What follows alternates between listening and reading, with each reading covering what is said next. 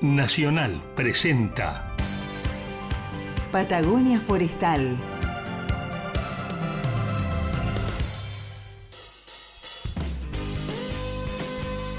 Patagonia Forestal, un espacio de encuentro y diálogo para compartir saberes y miradas. Un territorio de ideas, proyectos con visión de futuro. Patagonia Forestal. Un lugar para sentir la investigación, innovación y el desarrollo. Patagonia Forestal, un programa del CIEFAP.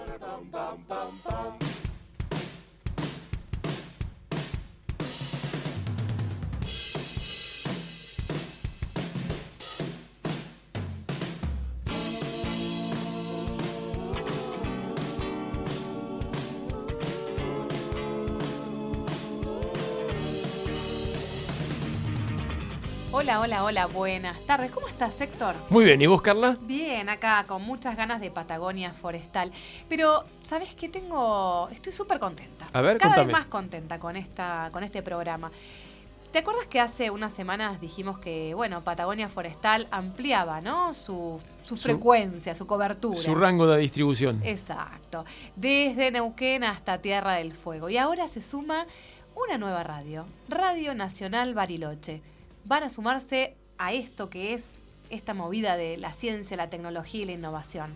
Allá en Bariloche nos van a estar escuchando los sábados de 7 a 8 de la mañana eh, por AM y FM. El que madruga, Dios lo ayuda. Van a tener que hacer un esfuercito para escuchar. Pero sabes qué programón van a escuchar este sábado. Así que les damos la bienvenida y los invitamos a mandarnos mensajes. En un ratito vamos a pasar todos los canales para que puedan seguir escuchándonos online durante la semana, en nuestros canales de Spotify, pero también para que nos manden mails y en nuestras redes sociales. Y también en las redes sociales de Radio Nacional Bariloche.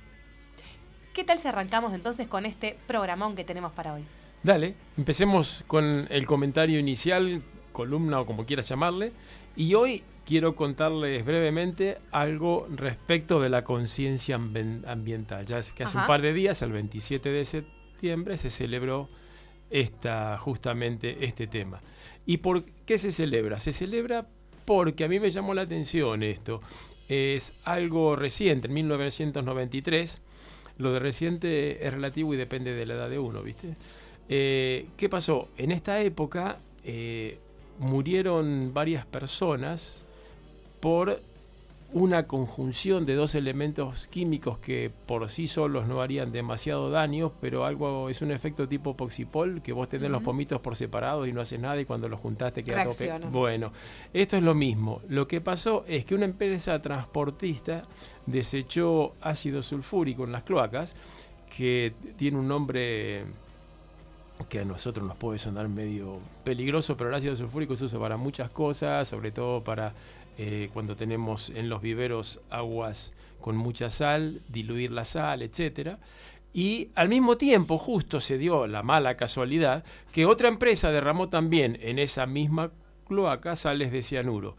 Y esto hace que se produce que se produzca el gas cianhídrico, que ese sí es venenoso y es un gas, entonces no lo ves y Pero no. Claro, y realmente murieron siete personas, pero básicamente estas siete personas eran una familia que le entró por eh, la cañería este gas y la doctora que lo fue a auxiliar, más el camillero, más el que manejaba la ambulancia. O sea que fue un hecho relativamente constreñido a un, a un solo grupo de personas. Pero a mí me parece importante no decir que murieron siete personas, porque queda como muy impersonal. ¿Por qué? Sí, Claro. claro. M- Los que fallecieron fueron Nahuel Nuin, una- un señor de 79 años, la esposa María Angélica de 80, un hijo de 43 y su esposa, de la quien no se sabe con precisión la edad, la doctora Viviana Otero, de 37 años, eh, y Roberto Valesco y Orlando Cáceres, chofer y camilleros de la ambulancia, como te decía recién. O sea que es, es un hecho humano mm, que no, no, no me parece bien que quede como, como en decir siete personas fallecieron.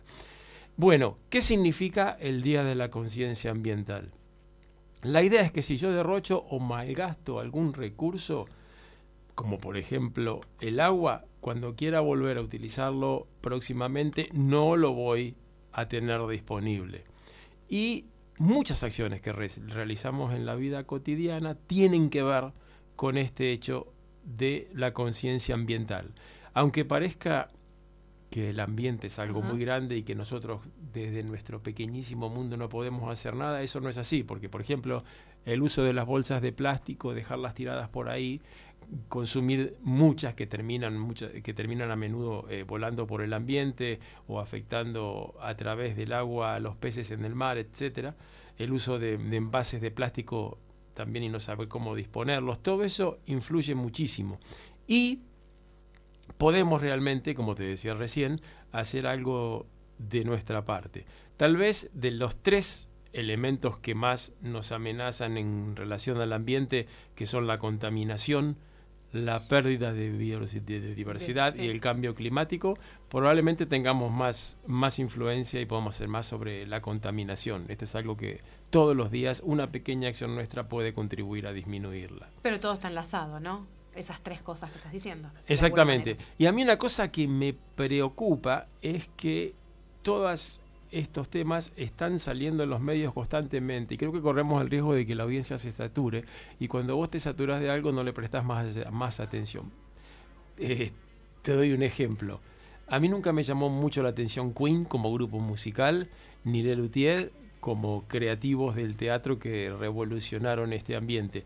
Y no y yo creo que una de las razones es porque Lelutier lo tenía mi hermano ultra fanático que no hacía más que hablarme 25 horas por día de Lelutier y Queen también, varios amigos súper fanáticos. Y a lo que voy es que salvando las distancias, eh, me parece que está bueno evitar a través de los medios saturar con estas cosas. Y yo creo que una de las maneras es mostrar ejemplos concretos de las consecuencias negativas o de lo positivo que puede ser trabajar sobre esto. Yo creo que es un gran desafío, ¿no? A lo largo de este programa y también nuestra audiencia que nos escriban y nos manden ejemplos concretos, temas concretos de los que quieren que hablemos. Creo Sí. que es un buen desafío para nosotros. Y esto lo pueden hacer al 45900 si son de usar teléfono fijo y si son más jovencitos y modernos, ya la palabra moderna en sí es viejo. Pueden hacerlo a través de WhatsApp. Sí, a, través de WhatsApp al 40 44 66. Y yo también los desafío. Pueden escribir, porque esos son los teléfonos de aquí de Radio Nacional Esquel, pero pueden mandarnos sus sugerencias, sus consultas, todo lo que quieran a el siguiente mail que los vamos a leer. patfor, como Patagonia Forestal, patfor, arroba ciefap.org.ar. ¿Qué tal si arrancamos entonces con esto que es Patagonia Forestal? Quédense un rato más con nosotros.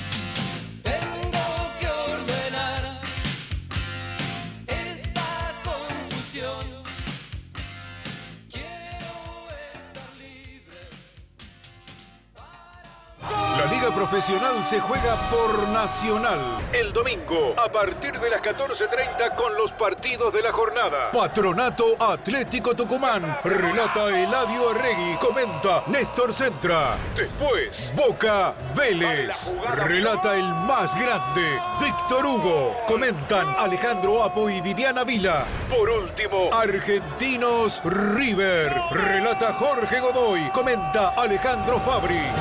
Relatores Pasión Nacional por la radio pública.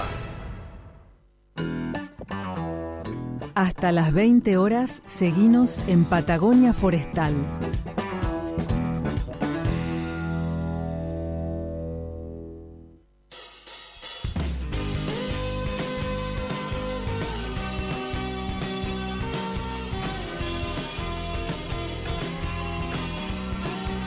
Bueno, aquí estamos volviendo con muchas ganas de... Tenemos em- invitadas especiales. En tarde. vivo, en, En carne vivo. y hueso, en directo. Me encanta, me encanta cuando vienen al piso porque se hace más amena la conversación, ¿no? Uno ya puede ver sus caras, sus gestos.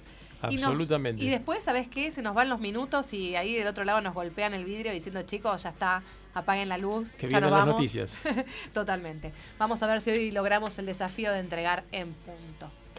Aquí estamos con Ivonne Orellana y Carolina Barrueta Benia, que vienen a contarnos, bueno, mm, un poco sobre el trabajo que están haciendo con una especie que es el sauce. O los sauces. Porque vamos a ver cuáles diferen- qué diferencias hay, ¿no? Hay sauces y sauces. Hay sauces y sauces. ¿Cómo están? Hola Carla, Héctor, a la audiencia, ¿qué tal? Bueno, vamos a presentarlas. Ivonne trabaja, es investigadora de la Universidad de la Patagonia San Juan Bosco y Carolina es investigadora del CIEFAP y bueno, interactúan con otros profesionales. Y son de- docentes también. Y son docentes, exactamente. Y eh, además interactúan con otros profesionales del INTA y otras instituciones que ya nos van a contar cómo es este trabajo interinstitucional con relación a esta especie que todos conocemos de alguna manera, ¿no? ¿Quién no ha ido al río y ha visto los sauces? Pero ¿qué sauces? ¿Cómo están? Bueno, muy bien. Este, una alegría venir a compartir un poquito lo que estamos haciendo, que está enmarcado en un proyecto de la Universidad, de la Secretaría de Ciencia y Técnica, eh, que se llama Puesta en Valor de Bienes Naturales y Culturales de la Cuenca Media del Río Chubut. Debo decir que debió llamarse de la Ruta 12, que sería más apropiado, este, que es la ruta que une Esquel con Walhaina, eh, el Sapo, Cerro Cóndor y Paso de Indios. Recomendable para hacer, es re linda, generalmente está en buen estado todo el año. Nosotros tuvimos la suerte de compartir un viaje con la gente del, del Club de Aves de la Angostura y es, es fantástica. Los Es- lugares que uno, que uno llega a ver, no solo las formaciones rocosas, sino la fauna, los humedales, es muy, muy lindo lugar. Bueno, un lugar maravilloso que justamente creo que uno de los objetivos de este proyecto es la preservación de este ambiente tan, esta ruta escénica, ¿no? Sí. ¿Y cuál es el objetivo? ¿Qué- ¿Cuál fue el problema al que se enfrentaron? ¿Por qué empieza este proyecto? Mira, este proyecto eh, yo creo que se gestó hace mucho porque veníamos trabajando con las invasiones de sauce en principio, que bueno, son ocasionadas por este sauce híbrido que se encuentra a la, a la vera de los arroyos y de los lagos de, de nuestra zona que eh, bueno es un es un híbrido exótico que viene de- del Mar Negro tiene como sus orígenes allá en, en Eurasia y, bueno, es un híbrido que se ha multiplicado muchísimo vegetativamente y provoca serios problemas. Entonces, relevando primero las especies de sauce que provocan las invasiones, viendo de qué se trataba, eh, fuimos a dar al río Chubut, a la cuenca del río Chubut, y eh, bueno, ahí encontramos que este sauce coexiste con el sauce nativo en esa zona. Entonces, después de eso gestionamos un segundo proyecto que tuvo por objeto relevar las poblaciones de sauce criollo que bueno, es el único sauce nativo del hemisferio sur. Este, es americano, se distribuye desde México hasta, hasta Chubut en poblaciones discontinuas, por supuesto. Y bueno, y estas poblaciones del río Chubut están muy castigadas, por decirlo así, porque este, imagínense que el poblamiento de la provincia se dio a través del río Chubut, principalmente el poblamiento eh, reciente, digamos. Sí. Entonces, eh, bueno, ahí hicimos ese relevamiento del sauce criollo. Y después de terminar ese proyecto, que era un proyecto de investigación, nos pareció que era muy interesante empezar a trabajar con la gente del río porque nos dimos cuenta que los pobladores actuales prácticamente no reconocían una especie de la otra, o les era indistinto. A uno le dicen mimbre, al otro mimbre colorado, pero si era nativo, exótico, No lo eso, diferenciaban. no, no mayormente. Eh, no. Cuando hablan de, vos mencionabas sauce especie híbrida, Sí. ¿no? ¿De qué se trata? Como para empezar a entender un poco de qué va este término que ustedes lo tienen tan eh, incorporado. Sí, mira, los híbridos son eh, cruzas que se dan entre especies. Viste que el límite biológico entre una especie y otra es que cuando ya no se cruzan, digamos, dos especies y, digamos, para que seas de la misma especie tendrías que poder cruzarte y dejar descendencia fértil. A veces las especies todavía están cerca evolutivamente, entonces todavía se cruzan. Pro- producen estos híbridos, pero estos híbridos son incapaces de por semilla muchas veces dejar descendencia fértil. Eso no se cumple mucho para sauces, justamente porque los sauces son bichitos complejos y no tienen dotaciones cromosómicas diploides como tenemos nosotros, sino que tienen a veces una dotación de nueve veces el número de cromosomas o de 12 o de 18. Entonces eso hace que a veces los híbridos puedan llegar a ser fértiles, como es el caso de este que nos está invadiendo. Que tiene una gran capacidad de invadir. Se complicó. Se complicó. Se complicó. No sé si aclaramos o oscurecimos, pero bueno, vamos avanzando. No, no, pero yo lo entiendo en el... en el- Vos o lo sea, entendés porque sos forestal. Sí, no, yo digo, o sea, si vos cruzás un gato y un perro, generalmente eh, es posible que eh, no tengan descendencia. Y si la tienen, no salga muy, muy bien, digamos, o no prospere o viva muy poquito. Pero el caso del sauce, no. El, ca- el sa- el caso del sauce se cruza con este sauce, con otro sauce y le sale todo bárbaro, un montón de descendencia porque tiene capacidad, es muy bueno reproduciéndose y aunque se cruce con una heladera, va a tener una heladerita sauce y no va a haber problema. Cada vez mejor. ¿Y el pobre sauce criollo, qué le pasa? Bueno, y el, el sauce criollo, como, como te decía, como el poblamiento de la provincia se dio, el poblamiento a partir de la, de la llegada de los colonos y del ingreso de los colonos europeos a través del río, se dio tanto, digamos, de oeste a este como de este a oeste a través del río. Claro. Entonces vos imaginate, gente que estaba llegando a un lugar y la única especie arbórea que había y la única madera y la única leña disponible era principalmente el sauce criollo, porque no había otras especies arbóreas para entonces. Claro. Excepto por ahí uno que otro chacay, uno que otro prosopis, pero no de ese tamaño, ¿no? Entonces se lo utilizó muchísimo y queda muy poquito. Claro. Y, y no solo eso, sino que además tiene un problema de que los sauces tienen sexos femeninos y masculinos. O sea, hay un arbolito que es hembra y hay otro arbolito que es macho. Y este arbolito eh, macho de sauce eh, puede hibridar con los sauces estos exóticos que te mencioné antes, que son casi todos hembras. Nosotros nunca encontramos, por ejemplo, un Salix por fragilis, que es la especie, el nombre científico. Acá, hay mucha promiscuidad en el medio. Así que ya estamos en un horario bastante avanzado. Que si no- Para que eh, en Bariloche salimos de 7 a 8. Ah, tenés razón. Entonces, es- este, este, esta cruza, digamos, produce algo que es muy indeseable desde el punto de vista de la conservación Claro. biológica. Porque en realidad se está introduciendo un genoma, un genotipo, que es extraño en poblaciones que habían estado en aislamiento genético desde hace muchísimo tiempo, como son las poblaciones de sauce criollo del río Chubut Con sus características propias. propias y Claro. con su acervo genético único, Claro. ¿cierto? Porque además son poblaciones en el límite de su distribución. Entonces son aún más valiosas que otras poblaciones de posiciones intermedias. Claro. Entonces, eh, digamos, el, el ingreso del sauce este exótico al río Chubut es una amenaza en sí misma por esto de la contaminación genética. Y bueno, hablabas del diálogo con los pobladores, con la gente que habita el lugar y esta mm, quizás dificultad, ¿no? Para poder distinguir, ¿no? Porque no, te- no- quizás veían, digamos, la no, pueden- no pueden distinguir, distinguir la especie. ¿Cómo fue el trabajo? ¿Cómo, cómo se trabajó con las comunidades de estas localidades eh, que mencionabas al principio? Mira, eh, lo primero que hicimos fue, o sea, ya en el marco de este proyecto actual, Claro. contactar con los municipios y las escuelas, con los intendentes, con Víctor Candia en Paso de Indios, eh, Paso del Sapo, perdón, y con Mario Pichiñán en Paso de Indios. Y luego con los directores de las escuelas y los profesores que tienen orientación, digamos, más que estudian los Más chicos eh, orientación agraria o de turismo. Más relacionado con las ciencias naturales de alguna manera. Claro. Y entonces con ellos empezamos a primero hacer unas charlas que se dieron en abril, en las cuales, eh, bueno, brindamos un poquito, volcamos estos conocimientos que teníamos a partir de los relevamientos previos. Y viste que es muy ágil por ahí las charlas con los PowerPoint, porque vos mostrás imágenes. Claro. Entonces la persona ya se lo graba en la retina y ya después lo ve y es más fácil identificarlo. Pero además, eh, en esas primeras charlas también fue Ivana Mico, Ujú. que es una, una gran colaboradora con la que venimos trabajando hace muchísimos años. Ella es del INTA, de, de, de, de Trevelin. Y Ivana llevó una capacitación que servía para, para aprender a multiplicar sauce criollo. Ajá.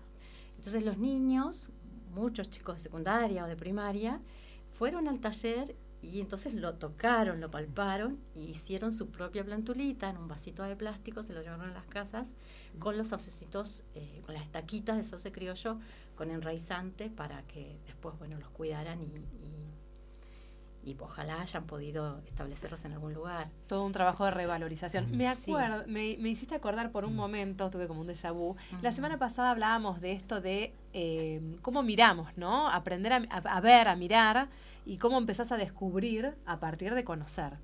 Y, y Héctor mencionaba, bueno, que empezó a, a conocer sobre cierta especie de aves, siempre hablamos de aves, pero es esto, ¿no? Empezar, a- si uno conoce sobre la especie, me imagino que estos niños, sus familias, eh, empiezan como a ver el sauce criollo entre medio de esos sauces exóticos, ¿no? Así es. ¿Cómo así fue es. eso?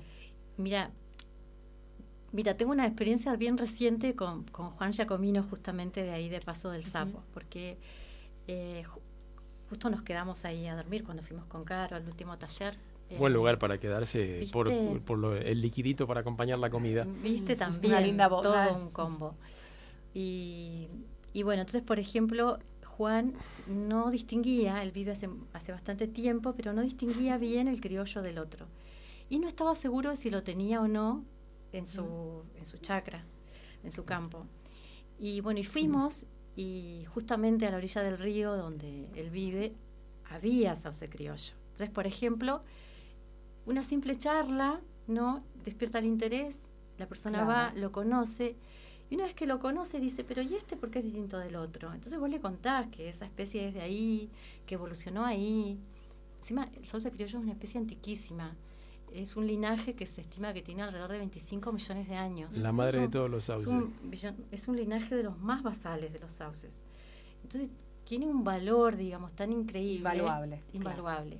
Y una vez que vos lo ves ahí, además creciendo a la vera del río, en el medio de la estepa, no te puede dar otra cosa que cariño. No sé qué te pasó a vos, Caro, ahí cuando los viste. A, Pero sí, sí, te, a- a mí me ha pasado con... conmovedor verlos. Sí, a mí me ha pasado guiando gente que viene a, a ver aves por ahí que yendo a Walhaina, yendo a Piedra Parada, les cuento del sauce criollo y cuando llega la hora del almuerzo, me pasó una vez, lo llevé a un lugar reparado que estaba bastante lindo, día de viento. No, no, queremos ir a comer abajo del sauce criollo y comimos con un viento que se nos volaban Bueno, hasta los sándwiches, pero ellos querían comer abajo. interesante. O sea, es, es el tipo de Sí. historia que vos contás, la Sí, gente sí. se engancha porque es una historia súper interesante. bueno, y eh, para cerrar esta primera etapa de la conversación, así de- ponemos un poco de música y seguimos charlando. Carolina, ¿qué es lo que te pasó a vos? no Porque vos sí eh, también empezaste a trabajar con la gente eh, y con estas historias, ¿no? De, de convivir con esta especie en su entorno natural, ¿no?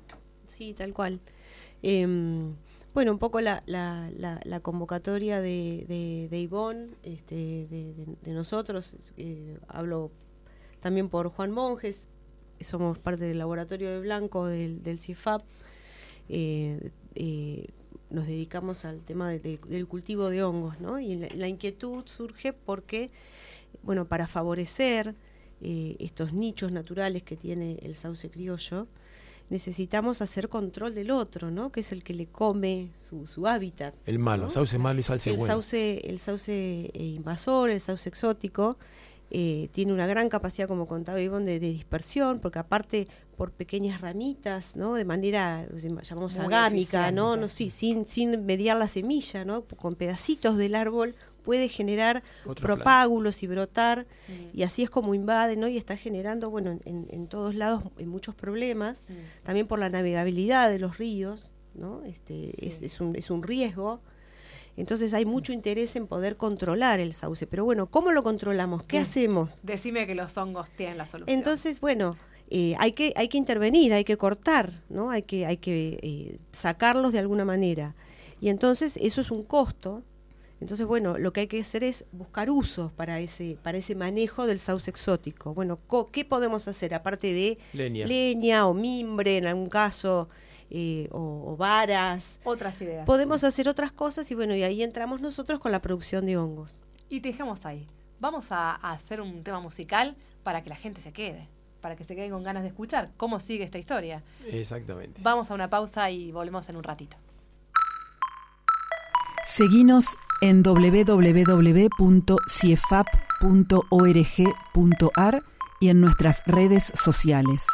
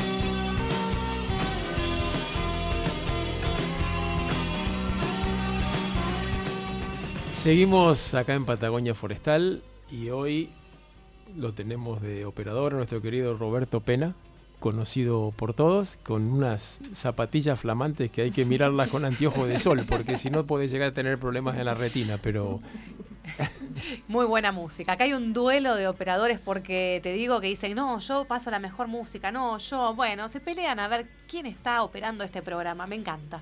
sí, sí. Bueno, seguimos acá conversando sobre los sauces. Estaba pensando, no solamente se restringe esta temática de los sauces eh, y de la, invasión del, sauce a, a Chubut, ¿no? O sea, esto es se, se extiende a lo largo de Patagonia u otras provincias. Sí, eh, mira, en Argentina, en toda Patagonia, hay invasiones prácticamente del mismo, de la misma especie que es este híbrido que te mencioné antes. Pero en realidad es un problema que compartimos con el hemisferio sur. También hay en Sudáfrica, en Australia, Nueva Zelanda. En muchos países, eh, bueno, en Chile obviamente, se han reportado invasiones de, de sauces. Y están, eh, eh, digamos, eh, distintos grupos trabajando la, esta invasión de esta Sí, especie. sí, y- sí.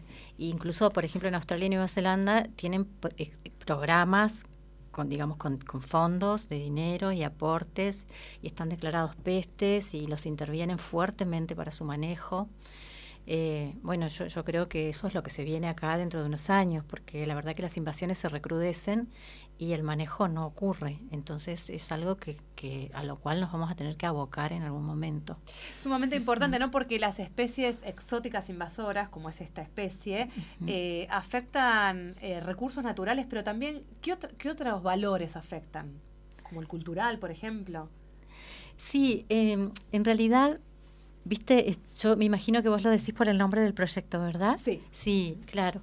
Que nosotros cuando recorrimos la ruta 12 nos dimos cuenta que uno de los bienes naturales era el sauce, pero que, que- y es poco valorado y poco conocido en su misma zona, digamos. Pero también hay otros bienes eh, que son de tipo cultural, que son, por ejemplo, la- los, las pinturas eh, que están en, en las pinturas rupestres, que son bienes culturales de esa zona. Pero también hay otros bienes culturales que son las, las personas, digamos, en sí mismas y sus historias. Y, digamos, cuando uno visita un lugar y uno no conoce la historia, es poco lo que se puede extraer de la zona. En cambio, si vos visitas un lugar y las personas conocen la historia del lugar, es muchísimo más rico para el visitante esa experiencia y ese intercambio con, con esas personas visitadas. Entonces, en ese sentido, nos pareció que, que estaba bueno incorporar en el proyecto un componente que tuviera que ver con poner en valor esa, esa historia de los lugares. Y ahí colaboró con nosotros María Marta Novela, que también forma parte de este proyecto, y brindó bueno, unas capacitaciones en cada una de las localidades, eh, haciendo este, referencia a hitos históricos que hubo en cada sitio. ¿Qué es una capacitación, Ivonne, para que la- los que nos escuchan lo entiendan? O sea, vos, eh, Ma- María Marta va, se junta con gente del lugar en la escuela y medio como que resalta la importancia de temas históricos que por ahí la gente di- cotidianamente no le, no le da mucho mucha bolilla, por decirlo rápido. Sí, o que desconoce, porque ella el- es así como vos decís, una capacitación. Primero nosotros nos contactamos con el municipio y las escuelas y ellos convocan a las personas de los lugares. Y asiste libremente quien quiere a ese taller. Entonces María había preparado bueno, unas charlas que tenían eh, una, una línea cronológica en su desarrollo. Pero era muy interesante cómo ella encaró la charla, porque la primera pregunta que hizo es, eh, bueno, si ustedes tuvieran que decir, ¿cuándo se pobló la zona? ¿Cuándo dirían que fue? Claro, trabaja con la recuperación eh, del- de los saberes, Y adivinen qué contestaban las personas, A por ver. ejemplo. Digan algo ustedes como si fueran los alumnos de María Marta. Eh, Yo soy la María 100 Marta de años. acá. Sí, o cuando llegaron los padres, una cosa así, tal vez. Los padres de, De quién? ellos, de, Una los, de consultados, de los consultados. Exacto. Respondieron más o menos como ustedes. Y resulta que la historia, el río Chubut tiene una historia de poblamiento de alrededor de 9.000 años, 7.000, 9.000 años.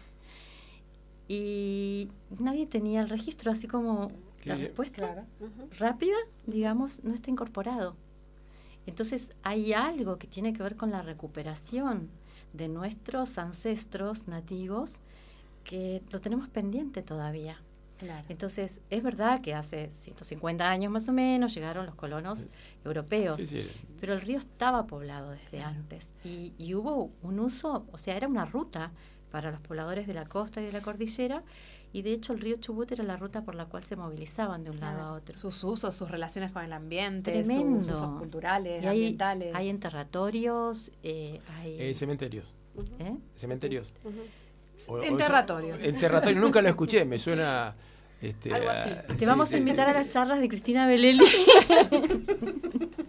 Bueno, eso va para otro programa. charlas de Me la, Cristina voy a, Beleli. me la voy a Y a anotar. María Marta la tenemos agendada Sí, porque es un lujo poder traerla. Así Sí. que, bueno, vamos a seguir con lo- el capítulo que nos dejó abierto. Ya te invitaron a la charla, eh, Héctor.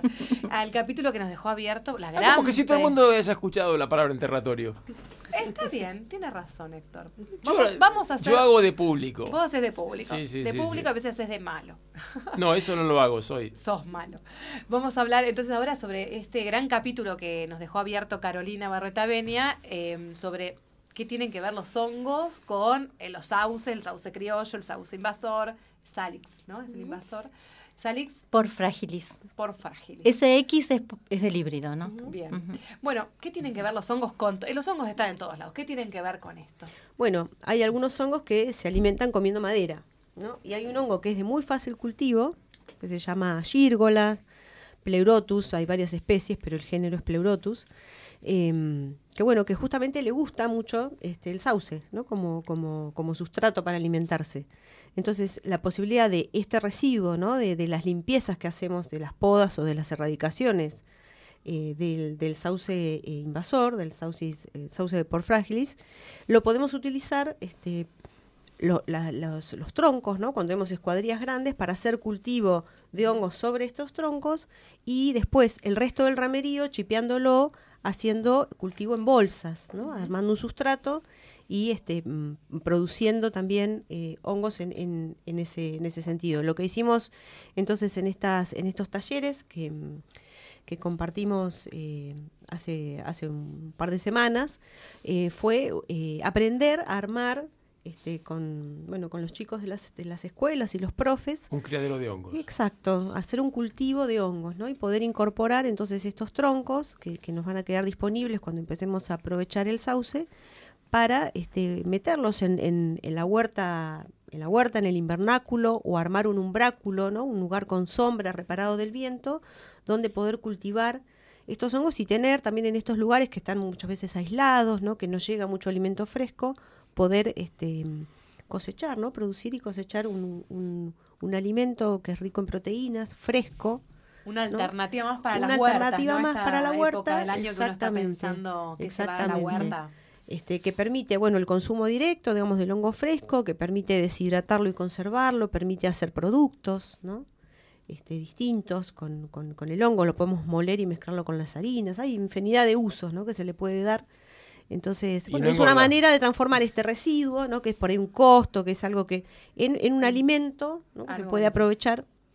¿Cuál Eh, fue la, la recepción de, de los que asistieron a estas charlas, estas capacitaciones, Carolina? Eh, y primero miraban así como, como un poco como de qué están hablando. Y bueno, y después cuando empezamos a, a meter manos a la obra, porque era un taller práctico, ¿no? Había una, una introducción teórica y después nos pusimos a armar los troncos.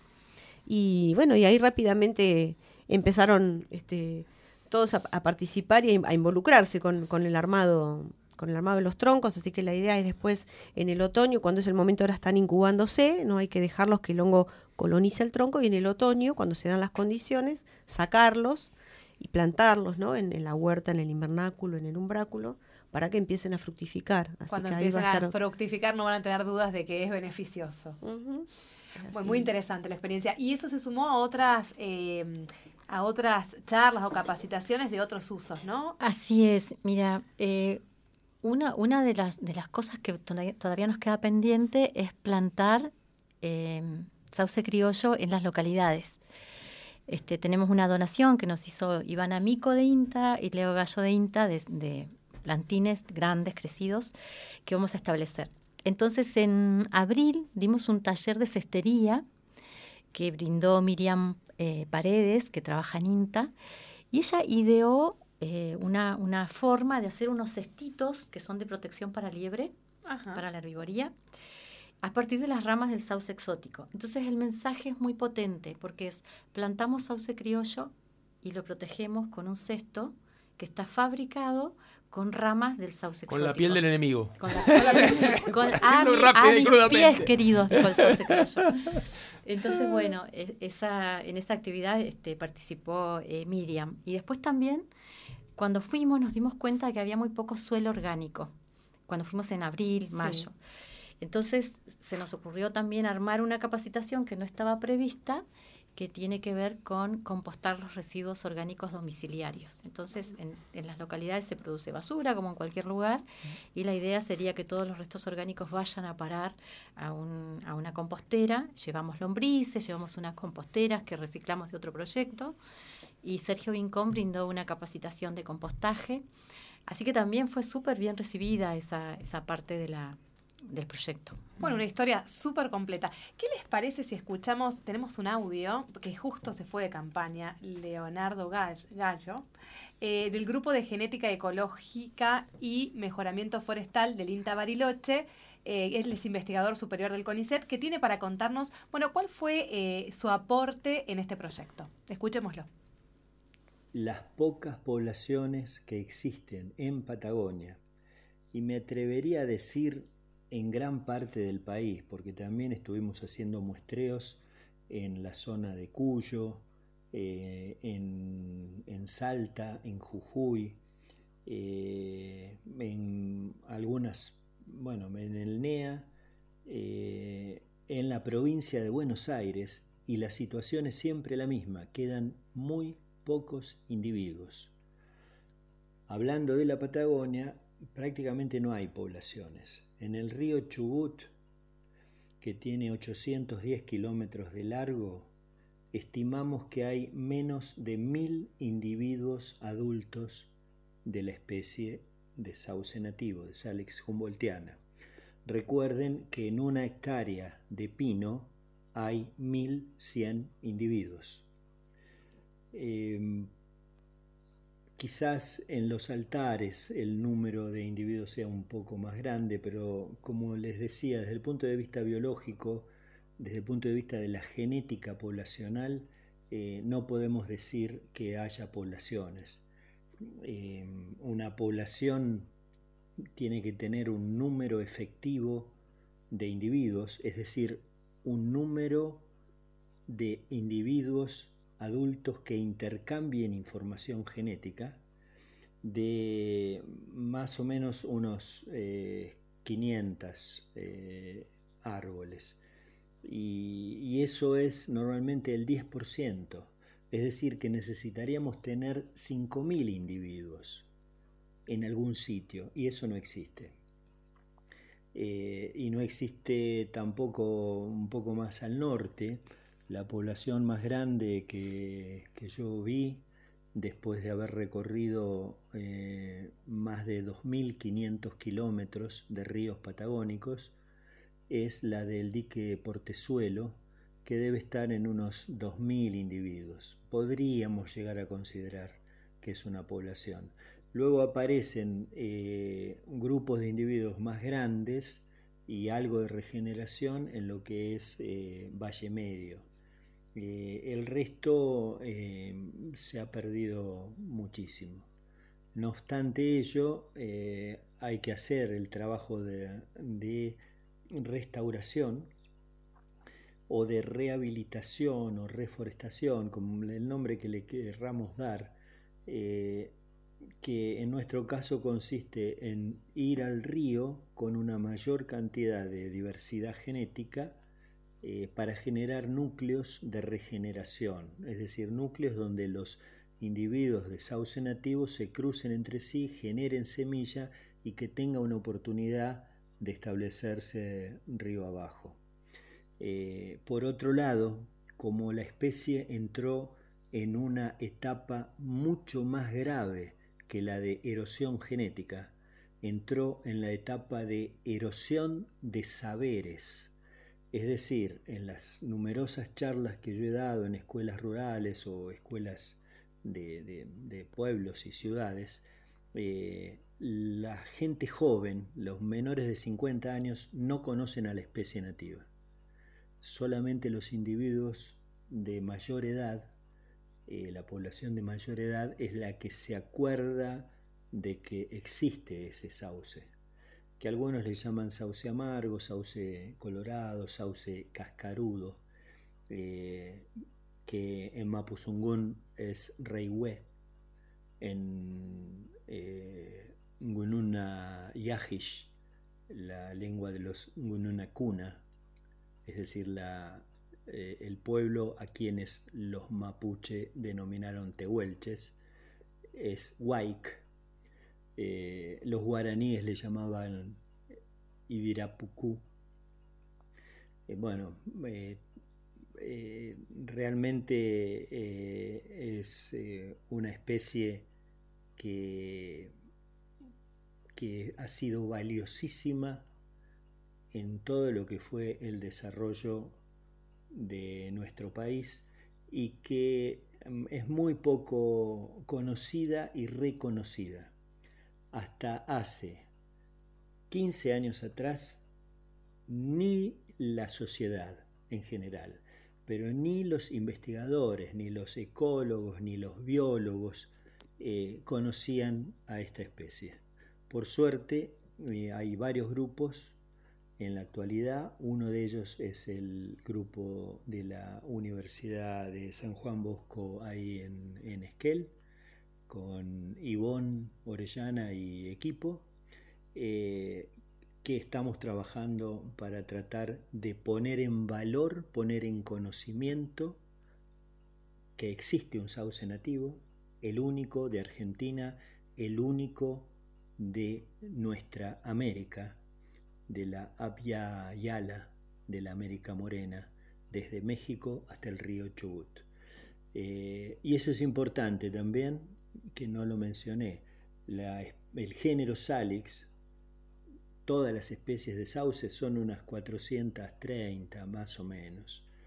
Eh, la única nativa, nosotros tenemos una sola especie nativa, y otro dato interesante que me parece que tiene mucho que ver eh, con respecto a la importancia genética de la especie, es que la mayoría de las especies de sauce tienen una historia evolutiva de entre 3 y 5 millones de años, mientras que nuestro sauce nativo eh, tiene aproximadamente 30 millones de años.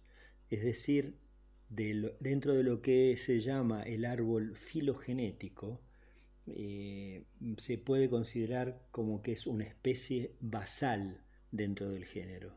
Dio origen a otras especies. Escuchamos a Leonardo Gallo eh, del INTA Bariloche. Muy interesante, Ivonne. Muy, muy interesante escucharlo al gran Leo. Este, sí, y, nada, por ahí este, remarcar un poco esto que ha dicho de la importancia del trabajo interdisciplinario. Fíjate que en este proyecto intervienen eh, genetistas, este, micólogos como Carolina, historiadores como María Marta, y creo que se trata de trabajar en el territorio sumando potencialidades para el desarrollo de las comunidades que están establecidas, de las comunidades humanas, ¿no? y que estas comunidades estén formadas e interiorizadas de los recursos valiosos que tienen, que los valoren y los preserven. Y bueno, y, antes de, cerrar, me gustaría decir que a partir de este primer proyecto de relevamiento de sauce criollo, surgieron algunos interrogantes, como por ejemplo los individuos más gruesos, que tienen un metro de diámetro, ¿qué edades tienen? Y bueno, y ahí estamos desarrollando una nueva línea que, que ya hablarás con el gran Agus. Agustín Williams. Vamos a dar una vuelta de página, así lo escuchamos a Agustín. Hasta las 20 horas, seguimos en Patagonia Forestal.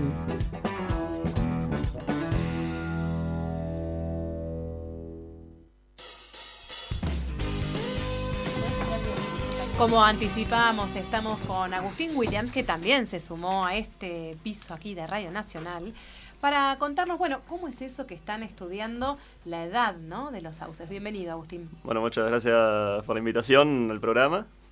Bueno, como dijo Ivonne, justamente en uno de los primeros reglamentos que realizamos durante 2019-2020, una de las cosas que nos llamó mucho la atención fue esto, el diámetro de muchos de los sauces que encontramos a lo largo de la- del río Chubut, donde en muchos casos superaban el metro de diámetro.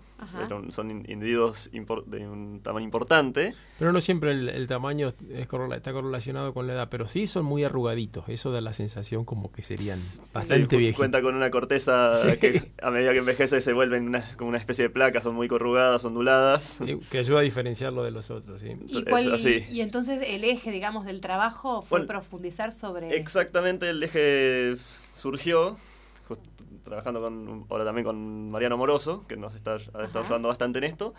El de poder. Uno, una de las cosas que quisimos ver es, bueno, ver la edad de estos individuos, ya que, según lo, lo que dicen ciertos pol- algunos pobladores, los, los pobladores más viejos, nos han dicho que los, estos árboles tienen edades bastante avanzadas para lo que puede ser la especie según la bibliografía. Así que es Ajá. una de las cosas que nos interesaría, nos interesó saber. La otra, otra cosa que también surgió, que fue cuando pudimos hablar con, hablando con Mariano, fue el tema de las cronologías, de desarrollar de- cronologías a partir de estos individuos presentes Sí. en la meseta, ya que uno, una de las cuestiones que se nos ocurrió fue que al no haber realmente una historia climática, o al no haber presencia de estaciones meteorológicas en la, en la región, los árboles son, tienen enorme potencial de que a partir de sus anillos de crecimiento permitirían determinar año a año cómo fueron algunas condiciones climáticas. por Contar ejemplo. la historia. Exactamente, una historia climática de la zona. ¿Y de cuántos años? a- Sí, más o menos No, no nos quiere decir, nos tiene acá. Nos tiene que sí, que no, que son re viejos. Dice, pero ¿qué, qué edad tienen? son muy viejos. ¿Cuántos años? Bueno, más o Bueno, se menos en terminó el que- programa. En, en lo que hemos, en esta primer, ya en una primera vista que tuve de esto, de unos- unas muestras de barreno que traje, en- que traje este año, Sí. pude ver que los in- hay individuos bastante de edad bastante avanzada donde en promedio más o menos lo que yo pude ver estarían entre los 50 años, pero con individuos que superan por unos cuantos años esa edad, llegando hasta casi los 80 años, lo cual en comparación a la bibliografía, como ya dije, es interesante, porque generalmente se tiene que los sauces hasta los 50 años llegan. Pero crecen rápido. Para un metro de diámetro tienen unos anillos tremendos. Sí, Así que todo un gran Ahí- aporte. Bueno, y ahí es otra cosa que otra de las cosas que surgió. No estamos solamente trabajando con la especie nativa, sino que estamos realizando una comparación entre el crecimiento de las dos especies. Ah, está bueno. Donde justamente una de las cosas que realmente me llamó la atención, A ver. sí, todavía no hay- esto es simplemente observación, la primicia. distancia, la distancia entre los anillos de la especie exótica es muy amplia. Hay mucha diferencia entre un anillo y el otro comparado con la especie nativa con Salix humboldtiana, que son anillos más acotados, son más pequeños. Y es interesante esto porque justamente hay individuos de diámetros muy grandes de la especie invasora, debido a, est- a esta Sí. separación de anillos, pero al momento de hacer la datación de la edad, no han dado más de 25 o 30 años, Mira, indicando que sí tienen un crecimiento extremadamente rápido en comparación a nuestro nativo. causas de nativo. Me parece tan interesante que me gustaría invitarlo a Agustín a conversar en un próximo programa, porque ya estamos sobre las noticias. ¿Viste que te prometí que íbamos a entregar en punto? No. Y así, así son ustedes. Justo Prometen, en punto. prometen. Pero Agustín, después... te comprometemos para venir y contarnos un poco más de lo que vayas avanzando en el trabajo. Bueno, sí, por supuesto. Porque es una historia con mucho, mucho, ilva- mucho Ilván, ¿no? Acá No, mucha seguro. gente interactuando. Gracias, Carolina, Ivonne, Agustín, por haber venido aquí al piso de Radio Nacional. Adiós. Sí, la verdad gracias. que súper interesante y ahora me queda la certeza de que no necesariamente voy a terminar en un cementerio, sino que puedo llegar a terminar en un enterratorio. Enterratorio. hasta el próximo jueves y hasta próximos programas para quienes nos escuchan en toda la Patagonia.